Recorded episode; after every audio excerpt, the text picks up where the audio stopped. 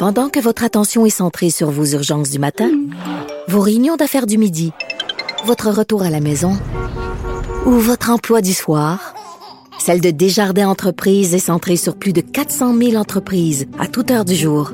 Grâce à notre connaissance des secteurs d'activité et à notre accompagnement spécialisé, nous aidons les entrepreneurs à relever chaque défi pour qu'ils puissent rester centrés sur ce qui compte, le développement de leur entreprise. Mario Dumont et Vincent Dessureau. Le retour de Mario Dumont. Après l'avoir lu et regardé, il était temps de l'écouter. Cube Radio. Alors, euh, on arrive euh, vraiment dans ce qui est la, la fin de l'été. Pour bien des gens, la fin de semaine de la fête du travail, c'est vraiment le passage. Même si l'automne officiellement arrive seulement dans trois semaines. Ah oui, parle-moi pas de l'automne, mais Non, c'est vrai non. que les, certaines feuilles, il y a certains arbres là, qui euh, Ils pensent, là. commencent, à y penser. Patrick de Bellefeuille, euh, spécialiste de l'environnement, présentateur à Météo Média, est avec nous. Bonjour, Patrick.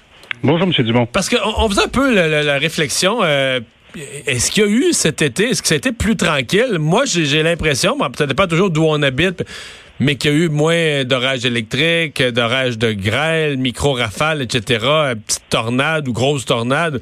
Euh, quel genre d'été on a eu dans les faits, là, si on regarde les stats? Bon, c'est sûr qu'au au, au terme, euh, en fait, en termes plutôt de temps violent, on est un petit peu en déficit en tornade, ce qui est en fait une bonne nouvelle. En moyenne, on en a cinq par année, on en a eu que trois. Donc ça, de ce côté-là, ça c'est une bonne nouvelle. Mais je vous dirais que même si on a l'impression que l'été a été euh, moins euh, actif, ça a surtout été un été très particulier. On a un mois de juin qui euh, typiquement nous amène vers l'été, mais pourri, désastreux. Euh, les quantités de précipitations supérieures à la moyenne partout au Québec, température inférieure à la moyenne, donc il fait froid puis il pleut. Ça c'est notre mois de juin. Mais ça a comme basculé à fête nationale ou autour d'eux. là. C'est comme ça. la, la météo est passée d'un extrême à l'autre. Le printemps avait été pourri, puis tout à coup, il s'est mis à faire beau. Oh, exactement. Juillet, c'est l'été. Alors, en juillet, imaginez-vous, juste en juillet, dans le sud du Québec, on a quatre canicules. On a euh, des températures qui sont largement au-dessus des moyennes saisonnières et un manque de précipitations qui va aussi euh, se répercuter euh, en nous. Donc, vraiment, juillet, ça a été le gros mois chaud, le mois sans précipitation, tandis que le mois d'août a aussi été un mois sans trop de précipitations, mais côté température, c'est à peu près dans les moyennes qu'on se retrouve. Donc, vraiment, un tout début froid, pluvieux, un juillet extraordinairement caniculaire et un mois d'août où ça revient un petit peu plus là, dans le normal. Évidemment, il ne semble pas y avoir eu beaucoup de précipitations en juillet et, où, M. de Bellefeuille, mais il n'y a pas eu non plus, je n'êtes pas expert en, feu de forêt, mais semble la saison était tranquille au, au Québec. Est-ce qu'il y a une explication à ça? Est-ce que c'est justement qu'il y a eu moins d'orages électriques, peut-être, qui en ont déclenché, même si on était dans une période qui était très sèche? C'est sûr que les gens de la Sopfeu seraient probablement mieux placés que moi pour répondre à ça, mais si j'avais à m'avancer, je vous dirais que avec euh, le printemps qui a duré très longtemps, la neige qui a pris bien du temps à fondre, les pluies qui ont été très présentes en juin, on a peut-être beaucoup euh, mouillé euh, le, sol de nos forêts, l'humus de nos forêts, et ça, ça faisait que c'était peut-être moins euh, facile de le démarrer. Mais en effet, évidemment aussi avec moins d'orage, ben on a moins de foyers déclencheurs. Ouais. Parlons-en de ça parce que généralement, là, je parle comme le, profane qui vit son été. Généralement, là, des grosses journées chaudes, la canicule. Parlons de ce qu'on a connu dans le mois de juillet, la deuxième moitié de juillet, donc des journées très très chaudes, etc.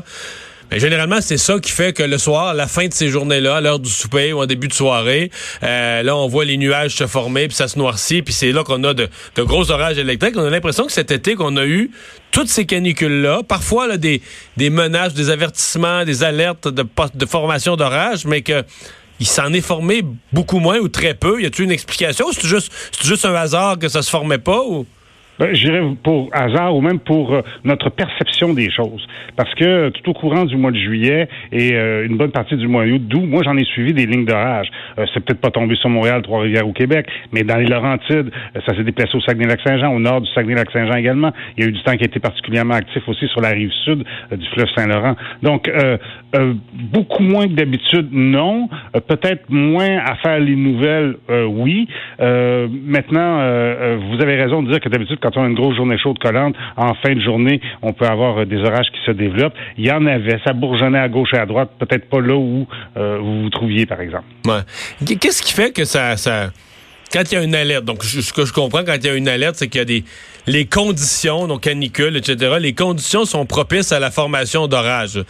Qu'est-ce qui fait qu'ils se forment ou ils se forment pas? Là? Comme à un moment donné, ça part, finalement, il n'y en a pas. Puis, euh, les conditions sont toutes réunies, vous nous avertissez, les conditions sont toutes réunies, finalement, il s'en produit pas. Qu'est-ce qui, c'est quoi le déclencheur qui est là ou qui est pas là? Oui, c'est ça. La différence entre une veille, par exemple, une veille, c'est que les éléments sont là, mais c'est pas encore commencé. Une alerte, c'est qu'il y en a des orages. Ouais, je, voulais dire veille. Moi, les, les, conditions sont là. Qu'est-ce qui fait que ça part ou ça part pas? Mais il y a plusieurs, euh, il y a plusieurs, euh, euh, voyons, plusieurs éléments là-dedans.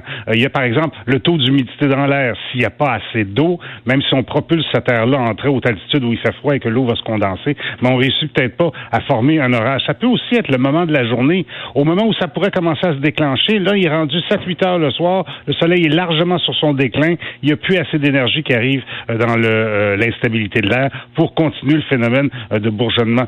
donc le temps, la quantité d'humidité, la différence de deux masses d'air aussi, mais ça, c'est plutôt un front froid et non pas euh, des orages qui se développent de fin de journée parce qu'on a du temps chaud, collant et humide. Un front froid, c'est plutôt une ligne orageuse. Mais ça, c'est vraiment euh, lié au fait qu'il faut qu'il y ait une grande différence de température entre l'avant et l'arrière du front. Je sais que j'ai vu encore la semaine dernière un front froid qui passait sur le Québec. Puis derrière ça, les températures n'ont pas vraiment baissé. Donc, c'est pas, euh, pas assez pour que le front froid se développe beaucoup.